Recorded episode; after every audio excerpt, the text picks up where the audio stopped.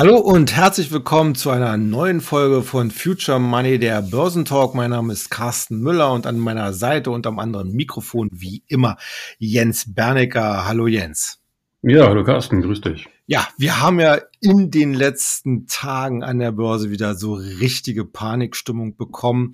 Äh, eigentlich wollten wir an dieser Stelle, als wir die Sendung vorbereitet haben, eher so nur über Jerome Paul, Paul äh, und seine äh, ja relativ hawkischen Äußerungen zur weiteren Zinspolitik sprechen. Die hatten ja schon im äh, in der Mitte letzter Woche so ein bisschen für Turbulenzen gesorgt, aber das war ja letzten Endes alles schon Makulatur dann am Donnerstag und am Freitag, denn äh, wir stehen vielleicht so an einer Art Finanzkrise 2.0, denn in Amerika ist derzeit äh, ja Land unter, insbesondere bei zwei Banken. Einmal Silvergate, äh, das ist eine Kryptobank, die vor allen Dingen im Bereich der digitalen Währungen aktiv war. Die hatte sich selber mehr oder weniger aus dem Spiel genommen indem sie erklärt hat, okay, äh, wir stellen unser Geschäft ein. Aber der große Hammer kam dann mit der Ankündigung von SV B Financial, der sogenannten Silicon Valley Bank, äh, dass sie in Schieflage geraten war.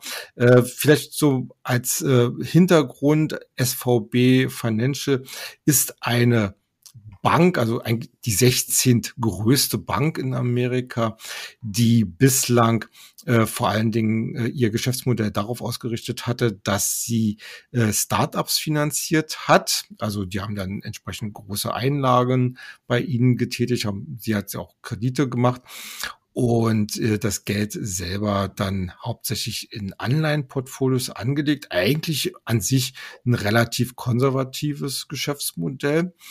Aber nun durch die Zinswende in Amerika äh, scheint hier doch einiges schiefgegangen zu sein. Auf jeden Fall kamen dann am letzten Donnerstag dann die ersten Meldungen, dass sehr viele Startups ihre Gelder abgezogen haben, dass man dadurch auch ein großes Anleihenportfolio liquidieren musste mit fast zwei Milliarden Dollar Verlust. Und äh, dann zum Wochenende hin äh, großes Tara auch von Seiten der Regulierungsbehörden. Die äh, Finanzaufsicht hat äh, die SVB unter staatliches Kuratel gestellt, äh, musste sich auch äh, dahingehend äußern, dass sie gesagt haben, okay, die Einlagen sind garantiert. Und heute am Montag gibt's dann noch ein Krisentreffen von der US-Notenbank, wo es wahrscheinlich darum gehen wird, dass man vor allen Dingen die kurzfristigen Zinsen im äh, Geschäft mit den Banken wohl nochmal antasten wird. Also da geht's dann um zum Beispiel um die Diskontsätze. Äh, ja, alles in allem, äh, also eine äh, Situation, die so ein bisschen den einen oder anderen auch an die, äh, wie gesagt, an die Finanzkrise 2008, äh, 2009 erinnerte. Äh, ja, jetzt geht's natürlich um die Frage, ist das jetzt wirklich eigentlich nur ein singuläres Ereignis, woraus der Markt jetzt viel zu viel macht, oder haben wir hier wirklich ein systemisches Risiko? Jens, deine Chance. Also mich erinnert das äh, nicht nur an die Finanzkrise von 2007, 2008, sondern noch viel früher an die Sparkassenkrise in den 80er Jahren. Denn äh, damals hatten wir eine tatsächlich sehr, sehr ähnliche Situation. Ähm, wir hatten damals eine amerikanische Wirtschaft, die von Ölembargos, Haushaltsdefiziten und auch einer Politik des leichten Geldes ähm, heimgesucht wurde. Äh, die darauf abzielte, die Defizite zu finanzieren, Arbeitslosigkeit zu vermeiden, die durch die Höhen Energiepreise entstehen könnten. Und ähm, als dann die Inflationsraten 79 ähm, den zweistelligen Wert erreicht hatten, dann wurde ja damals der Paul Volcker ähm, als Fed-Chef installiert und er sollte die Inflation bekämpfen, was er dann noch eifrig tat. Nicht? Und er schraubte die Zinsen also wahnsinnig schnell nach oben, also viel, viel schneller als Paul der Spitze lagen die, glaube ich, wenn ich mich richtig erinnere, bei 17 Prozent. Mhm. Also unfassbar hoch.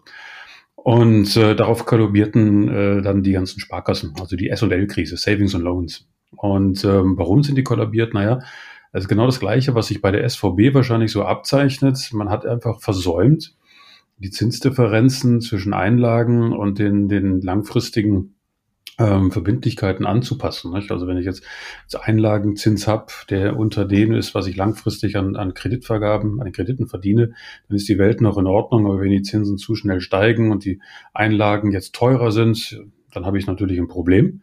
Und zum anderen habe ich auch ein Problem, wenn die Zinsen zu schnell steigen, dass mein, mein Anleihebestand als Bank, ich bin ja als Bank immer gehalten, einen gewissen Anleihebestand zu halten als Absicherung. Ja, man nennt das Depot A. Ähm, wenn, wenn, wenn daraufhin die, die Werte des Depot A's verfallen, ähm, dann habe ich natürlich in der Situation, in dem Moment, wo jemand also anfängt, Geld aus der Bank abzuziehen, weil irgendwie jetzt ein Gerücht äh, durch den Markt geht und bei der SVB war es ja kein Gerücht, sondern es war die Ankündigung, dass sie frisches Kapital sich beschaffen wollten, um die Bilanz aufzupolieren. Na, dann haben wir dann eine Kettenreaktion. Ja, und dann ist man gar nicht mehr in der Lage, seine Anleihebestände zu, so schnell zu verkaufen, dann auch noch mit Verlusten wahrscheinlich, um das Ganze äh, zu retten und dann kippt das Ganze in sich zusammen. Ja. Und ähm, was bedeutet das Ganze? Eigentlich ist das wieder mal ein Zeichen dafür, das haben wir in dieser Sendung ja auch schon mal diskutiert, dass die ganze Zinserhöhung, die Zinserhöhungsdiskussion seitens der FED war sehr fokussiert eben ausschließlich auf Inflation. Es ging immer nur um die Inflationsrate und um nichts anderes. Ja. Die Wirtschaft war egal. Man hat gesagt, das hält die Wirtschaft schon aus. Ja, und wir wollen auch, dass die Wirtschaft eine Vollbremsung erreicht. Aber es hat schon früher Stimmen gegeben, die gesagt haben, Vorsicht, wenn ihr das zu hart macht, ja, dann kommen die Banken in ihren Anpassungen nicht hinterher. Viele Banken waren natürlich klug. Die haben gesagt, naja, wir können uns ja absichern, ja, durch Zinsfutures. Also das kriegt man schon alles gebacken, kostet aber wieder Geld, geht zulasten des Ertrags und des Gewinns. Und einige kluge Banker, die haben das auch gemacht und die sind jetzt völlig äh, äh frei von irgendwelchen Risiken. Und andere, wie zum Beispiel die SVB, die haben es offensichtlich nicht gemacht. Ja. Und dann kommt es eben zu einer, einer Situation, wo irgendwann der Punkt erreicht ist, dass die Banken das nicht mehr können und dann äh, beginnt das kleine Bankensterben.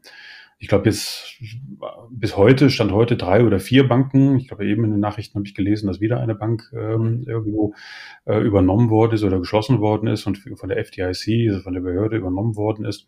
Und äh, ich vermute, dass das in den nächsten Tagen noch weitergehen wird, weil das ist typisch ob das jetzt die Savings Loan Krise in den 80ern gewesen ist oder ob das jetzt 2007, 2008 gewesen ist oder eben jetzt, immer wenn man an der Zinsschraube zu massiv und zu schnell irgendwie dreht, gibt es irgendwelche Kollateralschäden. Bei 2007, 2008 war es natürlich anders. Ja, da lag, lag es ja nicht an den gestiegenen Zinsen, sondern eigentlich an den zu niedrigen Zinsen und an der ganzen äh, Hypothekenüberbriefungsszene. Aber lassen wir das jetzt mal außen vor. Was erwarte ich jetzt eigentlich? Also ich denke schon, dass wir jetzt noch eine, eine, ein paar Tage, ein paar Wochen äh, erleben werden, dass es bei den Banken knirscht und dass die Börsen dementsprechend verunsichert sind. Es war ganz bezeichnend. Heute kam auch direkt Präsident Biden ans Mikrofon und äh, hatte wieder einmal den berühmten Satz wiederholt, den wir Deutsche ja auch schon kennen. Äh, die Einlagen sind sicher. Ne? Das sind die gleichen Sätze, wie Merkel und Steinbrück damals in der Finanzkrise von sich gegeben haben. Und so etwas hat Biden jetzt heute in Amerika auch gesagt. Und warum tut er das? Natürlich, um einfach klar zu differenzieren, weil Bank ist natürlich nicht gleich Bank. Also ich würde jetzt nicht so weit gehen, dass wir jetzt das, ein massives Bankensterben in den Vereinigten Staaten sehen werden. Das natürlich nicht. Aber es wird dazu kommen, dass die Schwachen oder diejenigen, die sich jetzt nicht ausreichend gut aufgestellt haben, wie zum Beispiel die SVB, dann plötzlich eben vom Markt verschwinden. So. Oder aufgekauft werden. Ich glaube, bei der SVB ist jetzt HSBC am Zug. Die haben den ganzen Laden für einen Dollar oder ein Pfund ähm, gekauft und äh, mal schauen, ob sie das Geschäft retten können oder nicht. Mhm. Und letztendlich ist, es das, wie gesagt, äh, was wir eben immer schon gesagt haben, dass diese, diese ganze Zinsdiskussion ist zu einseitig. Und möglicherweise, Goldman Sachs war heute schon äh, sehr schnell in seinem Statement, möglicherweise ist das jetzt auch ein Gamechanger hinsichtlich Zinsszenario, weil auch die Fed wird natürlich, sich natürlich überlegen, ob das jetzt alles noch zielführend ist oder ob man nicht mit einer Inflationsrate von vielleicht nicht zwei Prozent, sondern vielleicht auch vier Prozent leben kann. Ja, ähm, aber dann gleichzeitig auch vermeidet, dass jetzt also irgendwie auf der Bankenseite äh, Kollateralschäden entstehen, die eigentlich nicht notwendig sind. Mhm. Weil die SVB ist jetzt auch keine ist keine junge Bank, ist keine frische Bank. Die, die gibt's ja schon seit einigen Jahren. Die war auch schon in der Dotcom-Blase da und hat's überlebt, ja, die große Rezession auch. Und äh, also SVB ist jetzt kein Startup, keine Startup-Bank, wie vielleicht N26 oder einer von den frischen Banken aus dem Fintech-Bereich, den wir hier, die wir hier kennen, sondern ist schon eine etablierte Größe in der Silicon Valley gewesen. Mhm. Da so ein Haus dann kollabiert, ist schon, ist schon gewichtig und hat auch, ähm, ist auch schon nicht unbedeutend. Ja, das ist schon ganz klar. Wird sicherlich auch dazu führen, dass die ganze Finanzierungsszene sich dann auch im mhm. Silicon Valley im Tech-Bereich etwas neu sortiert. Ist natürlich etwas schwieriger dann für Startups, weil Kreditvergaben werden dann wieder ein bisschen strenger und so weiter und so fort. Also wir kennen das alles damals aus der folgenden Finanzkrise. Und ja, es ist schon richtig, was du sagst. Es ist irgendwie eine Finanzkrise 2.0, aber nicht ganz in dem Ausmaß und nicht ganz mit den Ripple-Effekten, mit diesen riesigen, monströsen Wellen, die also wirklich um den ganzen Globus schlagen. Also das vermag ich heute noch nicht zu erkennen, weil das wäre nämlich schon der Fall. Ja, damals äh, Lehman Brothers war ja, glaube ich, auch ein Wochenendsthema. Und ähm, Insofern bin ich da jetzt noch entspannt, aber wir sollten das schon aufmerksam beobachten, weil es natürlich dazu führt, dass das, die Stimmung an der Börse natürlich sofort kippt. Ja, sehen wir jetzt auch in den Kursen. Da wird erstmal alles wieder radikal verkauft ähm, und äh, die Börse hasst nichts mehr als Unsicherheit und äh, ein, ein Szenario, was nicht schwer, was nicht richtig einzuschätzen ist. Mhm. Aber darin liegt möglicherweise jetzt eben auch die nächste, die nächste Kauffälle, weil so wie wir es hier an dieser Stelle schon mal beschrieben haben, ähm, oder diskutiert haben an den fundamentalen Rahmenbedingungen der Volkswirtschaften oder auch den Unternehmen selber, wird sich dadurch jetzt noch nicht so viel ändern. Das heißt, die Bewertungen werden wieder ein bisschen attraktiver und naja, haben wir halt mal wieder einen Stolperstein in die Füße gelegt bekommen. Mhm. Ja, also äh, die SVB, die ist ja, äh, wenn ich das richtig gelesen habe, 40 Jahre alt. Jetzt wird ja darüber diskutiert, also ich glaube, ähnliche äh, Kreditrisiken oder besser gesagt Einlagerisiken im Bereich von 600, 700 Milliarden äh, Dollar liegen ja, glaube ich, im amerikanischen Markt.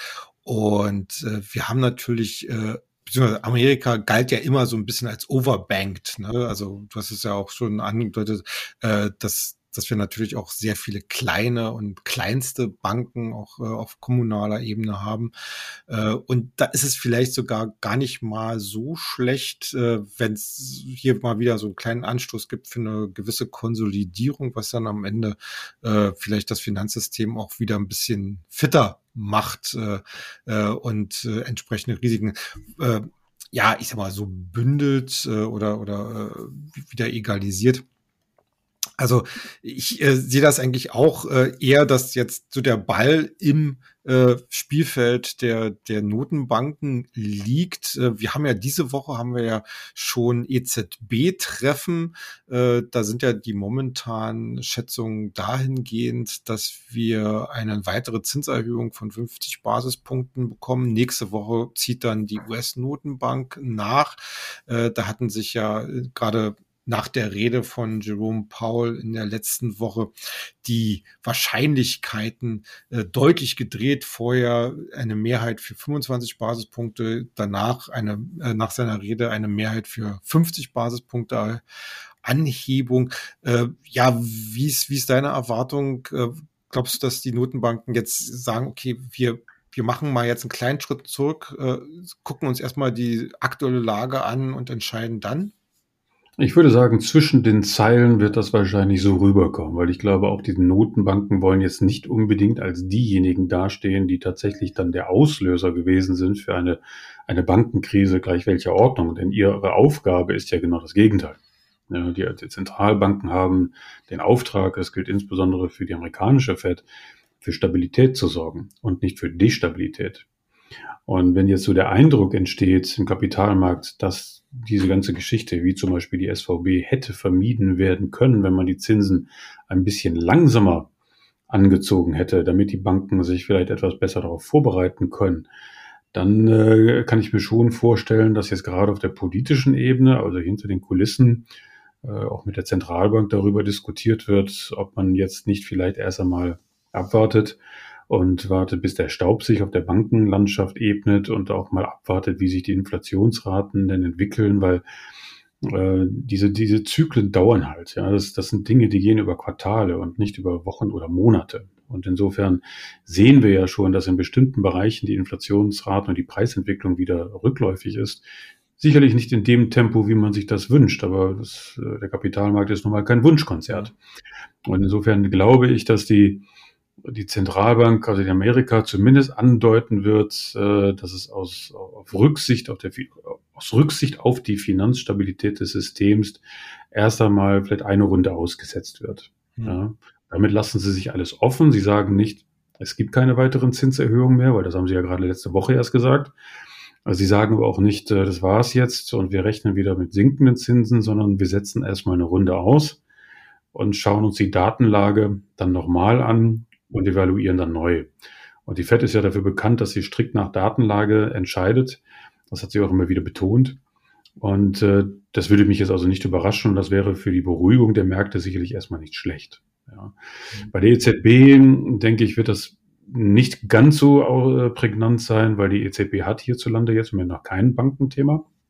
Wir haben auch keine Banken, die Startups finanzieren, also keine Bank, die ein ähnliches Geschäftsmodell äh, führt wie die SVB. Unsere Bankenlandschaft in Europa ist nach der, nach der Finanzkrise schon ausreichend stabil und wir merken davon nichts. Deswegen die mhm. Kursreaktion der Commerzbank heute, ich habe eben auf dem Schirm gesehen, war irgendwie minus 14 Prozent. Äh, ich halte ja nicht, so viel von der Commerzbank, wie du weißt, aber trotzdem war das, glaube ich, ein bisschen ja. zu viel. Ja. Ja, aber das sind so Schreckmomente, wo die Börse mal wieder so ein bisschen naja, das, das wäre jetzt sozusagen meine, meine Anschlussfrage äh, gewesen. Wir hatten ja schon in der letzten Woche bei Deutsche Bank, bei Commerzbank, auch bei vielen anderen europäischen Banken deutlich fallende Kurse gehabt. Äh, wenn man jetzt mal so ein bisschen perspektivisch sich das alles anschaut und sagt, okay, das ist jetzt mehr oder weniger nur ein Sturm im Wasserglas und doch eher ein singuläres Ereignis und nicht ein systemisches Risiko, äh, bietet es ja eigentlich, mal jetzt Commerzbank rausgenommen, äh, eigentlich schon eine interessante Gelegenheit für, äh, für neue Investitionen in, in, in die europäische Bankenlandschaft, oder? Hm, ja, sicherlich, aber da muss man, wie du weißt, äh, immer schon genau hinschauen, äh, wie die Banken sich eigentlich in den nächsten Jahren oder Jahrzehnten aufstellen wollen, weil ähm, darüber hatten wir, glaube ich, hier vor drei oder vier Sendungen gesprochen, dass ich das bei den europäischen Banken nur im Ausnahmefall erkenne. Also bei der ING zum Beispiel erkenne ich schon, dass sie sehr äh, zukunftsorientiert sich aufgestellt haben, auch was Digitalisierung betrifft und den konstanten Kostenapparat. Die Franzosen finde ich persönlich immer noch sehr interessant. Die Franzosen sind auch weiter, das stimmt, das ist richtig. Und die Deutschen hinken eigentlich überall hinterher. Ja. Ähm, sind zwar stabil, äh, also solide sind die deutschen Banken allemal, gar keine Frage. Und auch Stabilität hat einen Wert und der wird auch bezahlt an der Börse. Aber es fehlt halt die Wachstumsdynamik. Jetzt kann man natürlich sagen, ja, aber was nützt mir die Wachstumsdynamik, wenn das irgendwie auf tönernen Füßen aufgebaut ist und bei jeder Zinsbewegung kriege ich irgendwie dann das große Zittern. Das ist ja nicht eine Frage des, der Idee, sondern es ist eine Frage, wie das dann umgesetzt wird. Ja, und bei der SVB, wie ich es eben sagte, vermute ich einfach, dass man das sprichwörtlich verpennt hat. Mhm. Ja. Und ähm, dann, aber dem kann man ja entgegenwirken. Und im Fintech-Bereich glaube ich auch, dass wir jetzt da sicherlich an vielen Ecken und Enden ähm, günstige Einstiegskurse sehen werden. Ich denke, wir sollten das auch zu einem Thema in einer, einer der nächsten Ausgaben von Future Money machen. Mhm. Weil gerade im Fintech-Bereich steckt noch eine Menge Musik drin. Also da hat es gerade erst angefangen mit der Digitalisierung und da ist noch längst nichts entschieden.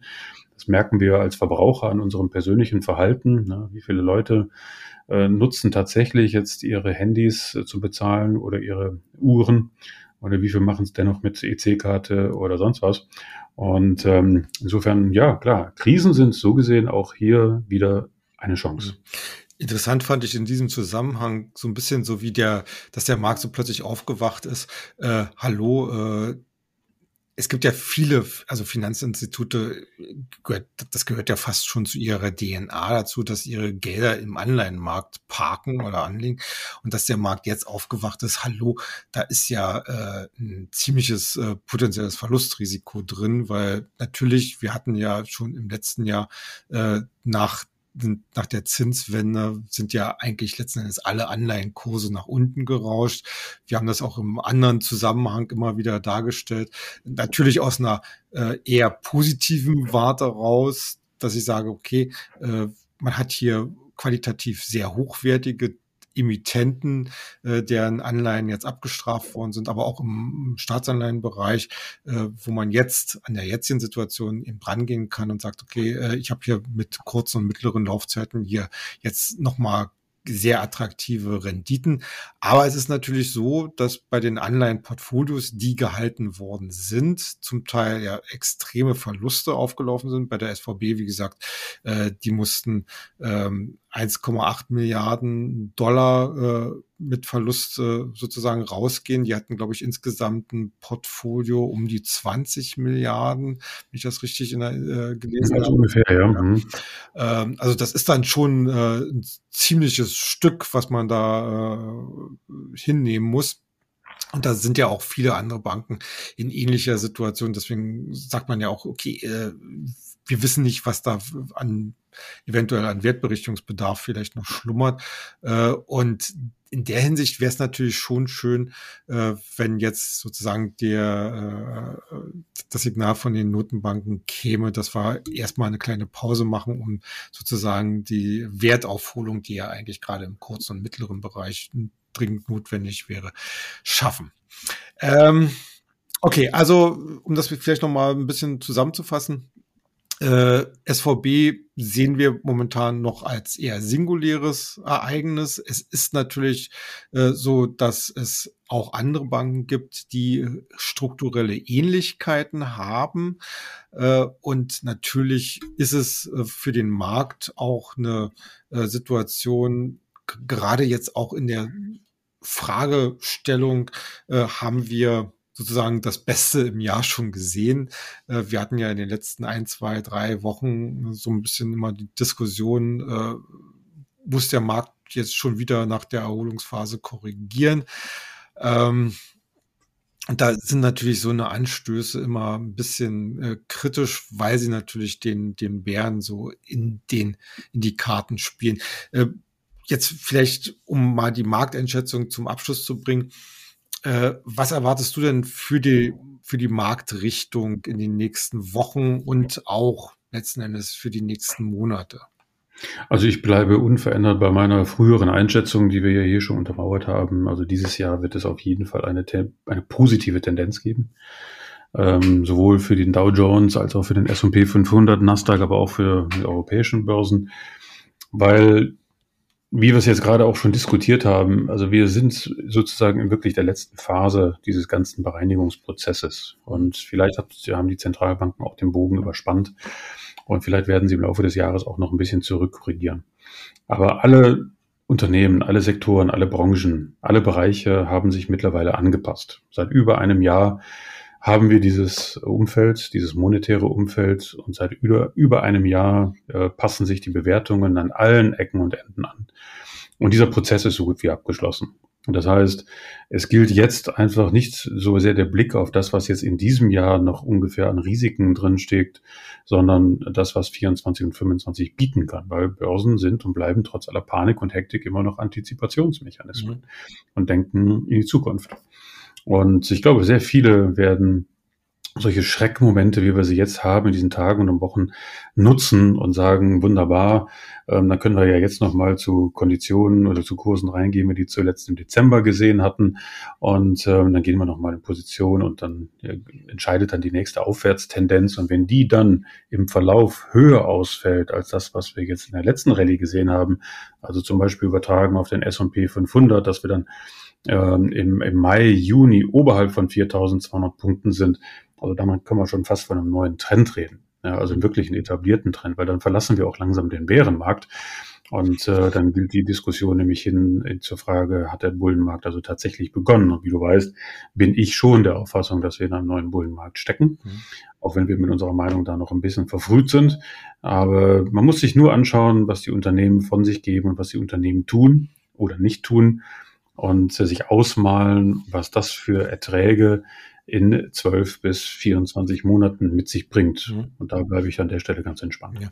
Bleiben wir mal gleich beim Thema Erträge und Perspektiven. Wir wollen natürlich jetzt nicht nur über die allgemeine Marktlage sprechen, sondern uns auch noch ein, zwei äh, Firmen beziehungsweise Branchen rauspicken.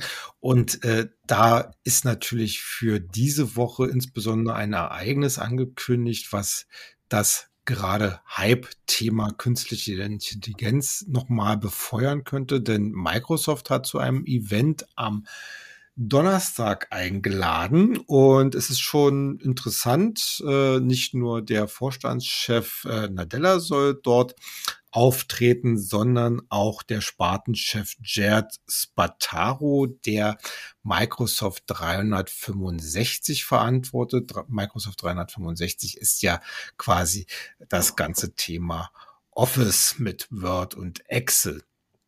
Und das Ganze, wie gesagt, am 16. März. Und äh, ja, im Vorfeld überschlagen sich natürlich die Spekulation, was wird Microsoft jetzt nun ankündigen, nachdem sie ja 10 Milliarden Dollar in ChatGPT äh, investiert haben und jetzt auch schon die ersten, äh, ja, ich sag mal so, öffentlichen äh, Einsatzmöglichkeiten gegeben haben. Äh, was würdest du denn von so einem Event jetzt erwarten?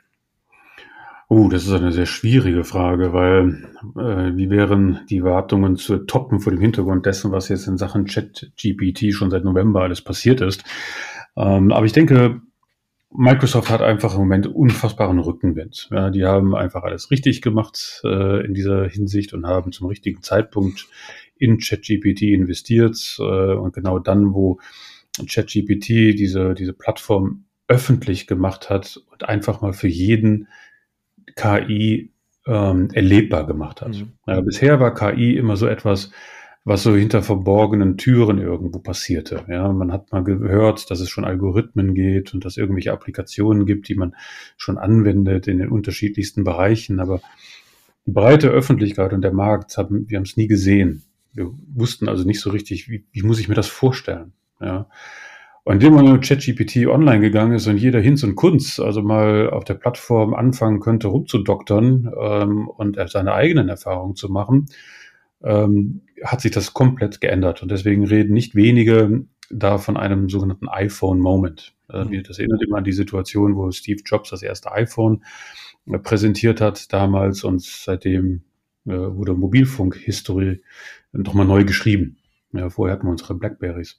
Und ähm, das äh, hat Microsoft richtig gemacht und jetzt ist die Frage, was macht Microsoft daraus? Und wenn sie jetzt eben äh, anfängt, äh, das Ganze zu integrieren in ihre Office-Sparte, also jetzt Word, Excel, PowerPoint, ähnliches, dann kann man sich mit gar nicht so viel Fantasie ausmalen. Wie sieht denn ein Office-Paket der Zukunft aus? Ja, was, was mache ich denn mit einem Office-Paket der Zukunft wenn ich dann noch so ein Interface habe, wo im Hintergrund eine, ein, ein Algorithmus, Algorithmus äh, operiert, der so ähnlich aufgebaut ist wie ChatGPT, vielleicht nur noch mehr. Aber ChatGPT ist ja wirklich, also wir reden hier von Kinderstube. Ja, das sind dann gerade mal die ersten Gehversuche und das ist ja schon beeindruckend. Mhm.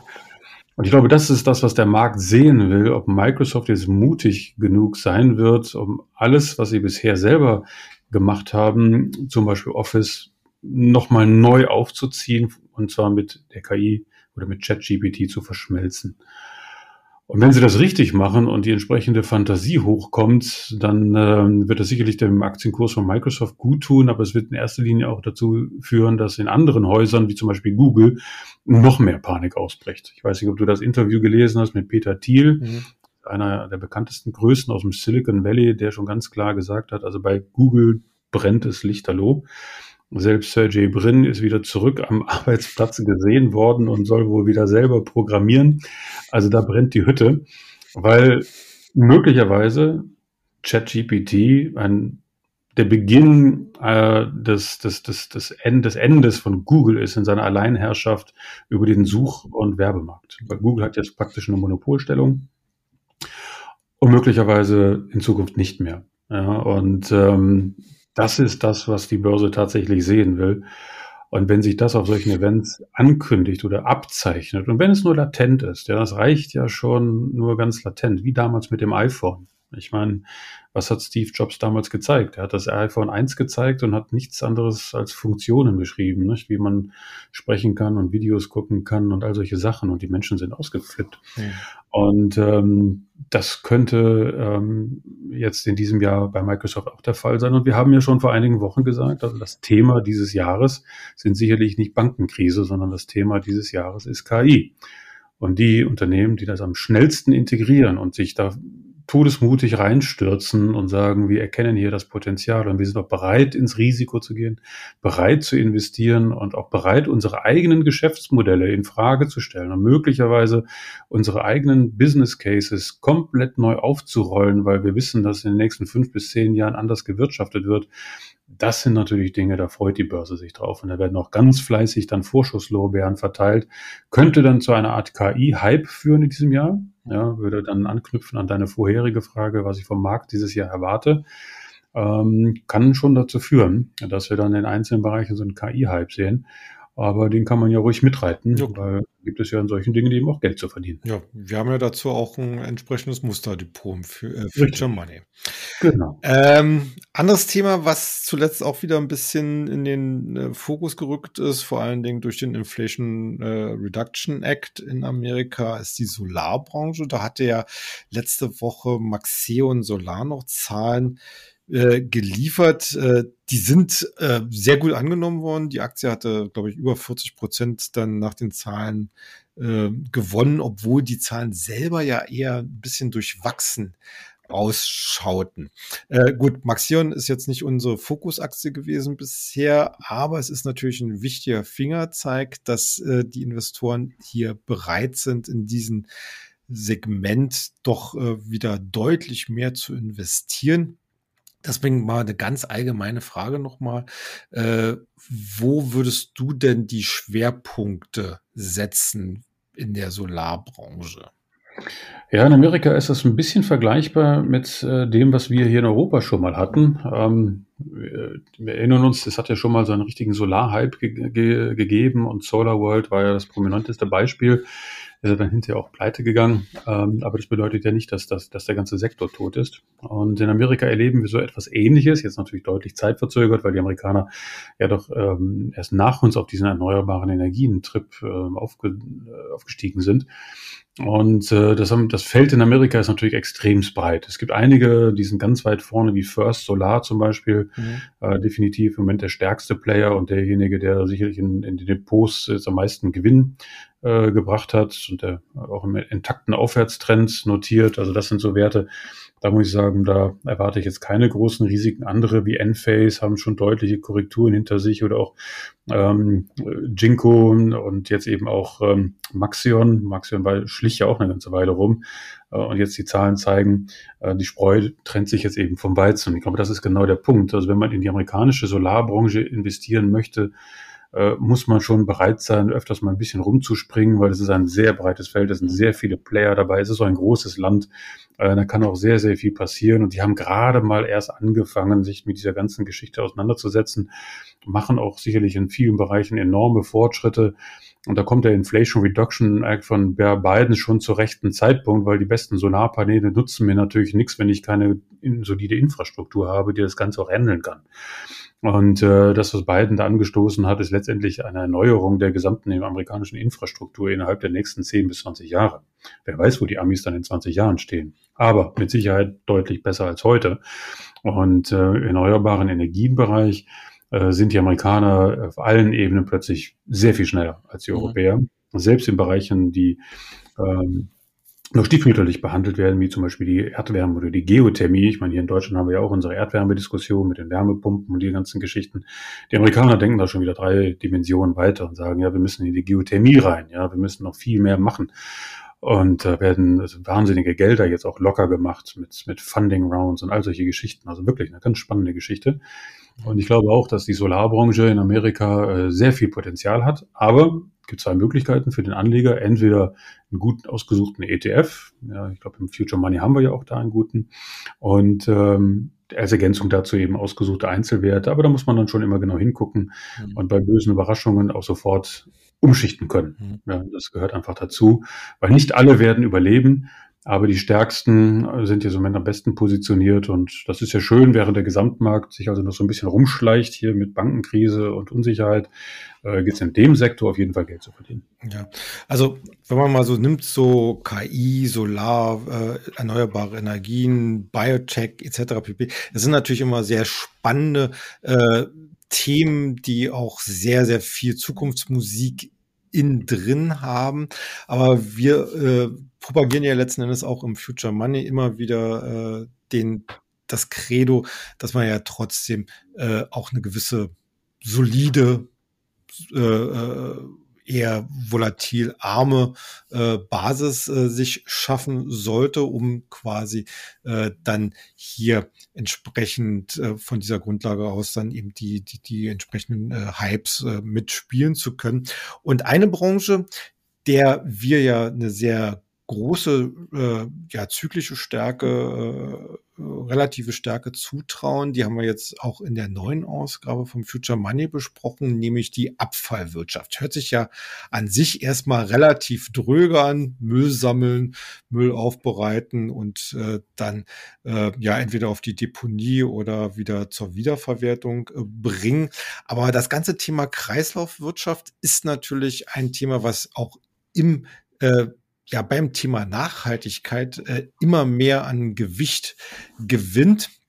Äh, deswegen, äh, vielleicht kannst du noch mal ganz kurz äh, so die, die äh, ja abstecken, äh, was eigentlich so das Spannende an, an der Recycling-Abfallwirtschaft so interessant ist und vielleicht auch noch mal so ein, zwei äh, Player äh, nennen, äh, die aus unserer Sicht äh, in einer Favoritenrolle sind. Hm, also im, im ganzen Entsorgungs- und Recycling-Bereich äh, kommt erstmal die, äh, die veränderte Haltung des Verbrauchers zum Tragen. Also das, das ist gerade in Amerika ist das jetzt deutlich zu spüren, hier in Europa ja schon auch schon seit einiger Zeit, nicht? Äh, die Mülltrennung und äh, Plastik, äh, die Vermeidung von Plastikmüll und das Recycling ist hier schon überall angekommen und sowohl Politik als auch Bevölkerung geben sich einigermaßen Mühe, das auch jetzt irgendwie mal zu leben. Und ähm, das ist etwas, was jetzt in Amerika auch äh, greift und ähm, auch in hoffentlich später dann auch in Asien. Da hinkt man natürlich noch deutlich hinterher. Die Bilder kennen wir alle. Aber in Amerika ist das jetzt angekommen. Und ähm, das ist gut, weil wir natürlich im Zeitalter des Internets auch sofort die entsprechenden Mechanismen haben, wenn Unternehmen sich nicht dran halten. Kein Unternehmen möchte irgendwie einen Shitstorm erleben, weil sie sich dann irgendwie an, an dem Punkt falsch verhalten haben. Und das ganze Thema äh, Mehrfachverwertung, Recycling ist etwas, was natürlich dann auch extremst lukrativ ist, weil wir reden einfach von sehr viel Müll. Nicht? Mhm. Bei, in Amerika bei 320 äh, Millionen Einwohnern äh, hat man einfach sehr viel Müll und äh, dieser Müll muss verarbeitet werden und auch wieder recycelt werden. Plastik ist das eine Thema, ja, Wasser ist das andere. Also die, wie äh, wird, wird Wasser regeneriert, damit auch dort äh, mal in, im Bewusstsein klar wird, dass man Wasser nicht einfach nur verplempern sollte, sondern dass eine, eine wahnsinnig wichtige und rare Ressource ist. Das hat man ja in Kalifornien in den letzten Jahren gut gesehen. Die Amerikaner sind jetzt auch an so einem Punkt, wo sie erlebt haben, was es bedeuten kann, wenn man eben diese Dinge vernachlässigt. Also die Dürre in Kalifornien und mhm. auch die Waldbrände damit zusammen, die haben schon Spuren hinterlassen. Das ist schon so. Und äh, das sind so die Ripple-Effekte aus diesen, diesen Katastrophen heraus, dass die Bevölkerung dann eben sagt, okay, das muss sich ändern. Die Unternehmen passen sich dementsprechend an und äh, neben dem Plastik- und Wasserbereich gibt es noch eine dritte Säule. Das ist dann äh, die ähm, Wiederverwertung von Batterien. Weil Batterien sind in zweifacher Hinsicht notwendig. Einmal, wenn eine Volkswirtschaft auf die Erneuerbaren umswitcht, braucht man ähm, um die Spitze von Sonne und Wind irgendwie abzufedern, braucht man Speicher, Speicherung irgendwo, entweder zentral oder dezentral an den Häuserwändern, Häuserwänden. Tesla zum Beispiel ähm, hat das ja zum Geschäftsmodell, das wissen die wenigsten, dass gebrauchte Tesla-Batterien ja nicht entsorgt werden, sondern dass die dann noch ein zweites Leben bekommen und zwar ähm, als Speicher für Häuser weil dort die Lade- und Entladezyklen deutlich flacher sind und äh, nicht so, der Batterie nicht so viel abfordern wie im Auto. Und da leben diese Batterien dann noch jahrelang. Also nur weil ein Tesla jetzt verschrottet wird, heißt das nicht, dass die Batterie entsorgt werden muss.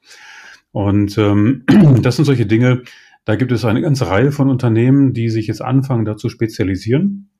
Und ähm, das ist natürlich dann schon wichtig, das auf dem Radar zu haben, weil es geht eben nicht nur um Müllberge, und Müllentsorgung, sondern wirklich um das Geldverdienen mit der Wiederverwertung. Da gibt es ein paar Kandidaten, die einfach wirklich gut aufgestellt sind. Klar, einer von den Klassikern ist natürlich Waste Management. die sind schon seit Jahren dabei. Und wenn man sich den Kursverlauf anschaut, ich sag mal, der letzten Jahre ist das schon ein sehr solider Trend, zwischenzeitliche Schwankungen wie Corona jetzt mal ausgenommen. Aber Waste Management ist einer der großen Namen und wenn man da ein bisschen äh, Solidität im Depot haben will, gekoppelt eben mit dieser Recycling-Story, dann ist Waste Management sicherlich ein sehr guter Kandidat. Ähm, GFL ist ein zweiter Kandidat, ist relativ frisch. Die sind gerade erst 2020 an die Börse gegangen, kommen aus Texas und sind auch im Bereich äh, Industrial Services und Umweltleistungen tätig, liefern auch ganz gute ähm, Zahlen und sind eben hauptsächlich darin tätig, die ganze Logistik bereitzustellen, weil Müll und Verarbeitung muss auch alles organisiert werden. Und GFL hat da ganz gute Zahlen geliefert, hat sich der Kurs jetzt auch ganz gut erholt. Ähm, fehlt jetzt ein technisches Signal bei ungefähr 30 Dollar. Dann entsteht da durchaus noch Potenzial bis 40, äh, 41 Dollar. Da sind dann mal eben ähm, knapp 30, 35 Prozent Kursgewinn, die in diesem Jahr durchaus möglich sind. Aber dann gibt es noch andere kleinere Kandidaten, ähm, die äh, zu beobachten sind. Zum Beispiel Lee Cycle Holdings, ja, ist ein, äh, ein Großhandel in erster Linie tätig, sind da irgendwie da unten gerade dabei, eine Bodenbildung darzustellen. Da fehlt es noch ein bisschen an Zahlenmaterial. Ähm, oder auch der andere große Player neben äh, Waste Management, Republic Services Inc. Da ist übrigens äh, Bill Gates auch dabei. Der ist dort Großaktionär bei Republic Services mit knapp 30 Prozent und schon seit vielen, vielen Jahren und schwört auf das Geschäftsmodell und das hat sich auch bewahrheitet. Also das sind jetzt mal so ganz auf die Schnelle ein paar Namen genannt. Im Future Money sind wir da ja nochmal ins Detail drauf eingegangen. Da würde ich den Zuhörern da empfehlen, da mal die, die Ausgabe runterzuladen mhm. und das nachzulesen. Denn äh, das ist im Bereich, da denke ich auch, ähm, dass in diesem Jahr noch einige Überraschungen da sein wird. Und das, was mir an dieser ganzen Geschichte so gefällt, ist, dass das eine, eine Branche ist, ein Sektor, die, der so ein bisschen im Verborgenen so operiert. Das macht keine Schlagzeile, keine Medien, keine Hypes, keine Megastories, aber acht Milliarden Menschen produzieren halt eine Menge Müll. Und irgendwo muss es ja hin. Also insofern ist das wirklich eine, so ein kleiner Geheimtipp äh, unter den Sektoren, die man einfach auf dem Radar haben sollte. Ja, und vor allen Dingen, was natürlich auch immer noch eine ganz spannende Angelegenheit ist, dass äh, viele dieser Firmen ja so eine Art Inflationsschutz ja darstellen, weil sie eben in der Lage sind, auch gerade in ihren kommunalen Dienstleistungen die Preise entsprechend der äh, Preisentwicklung auch anzupassen.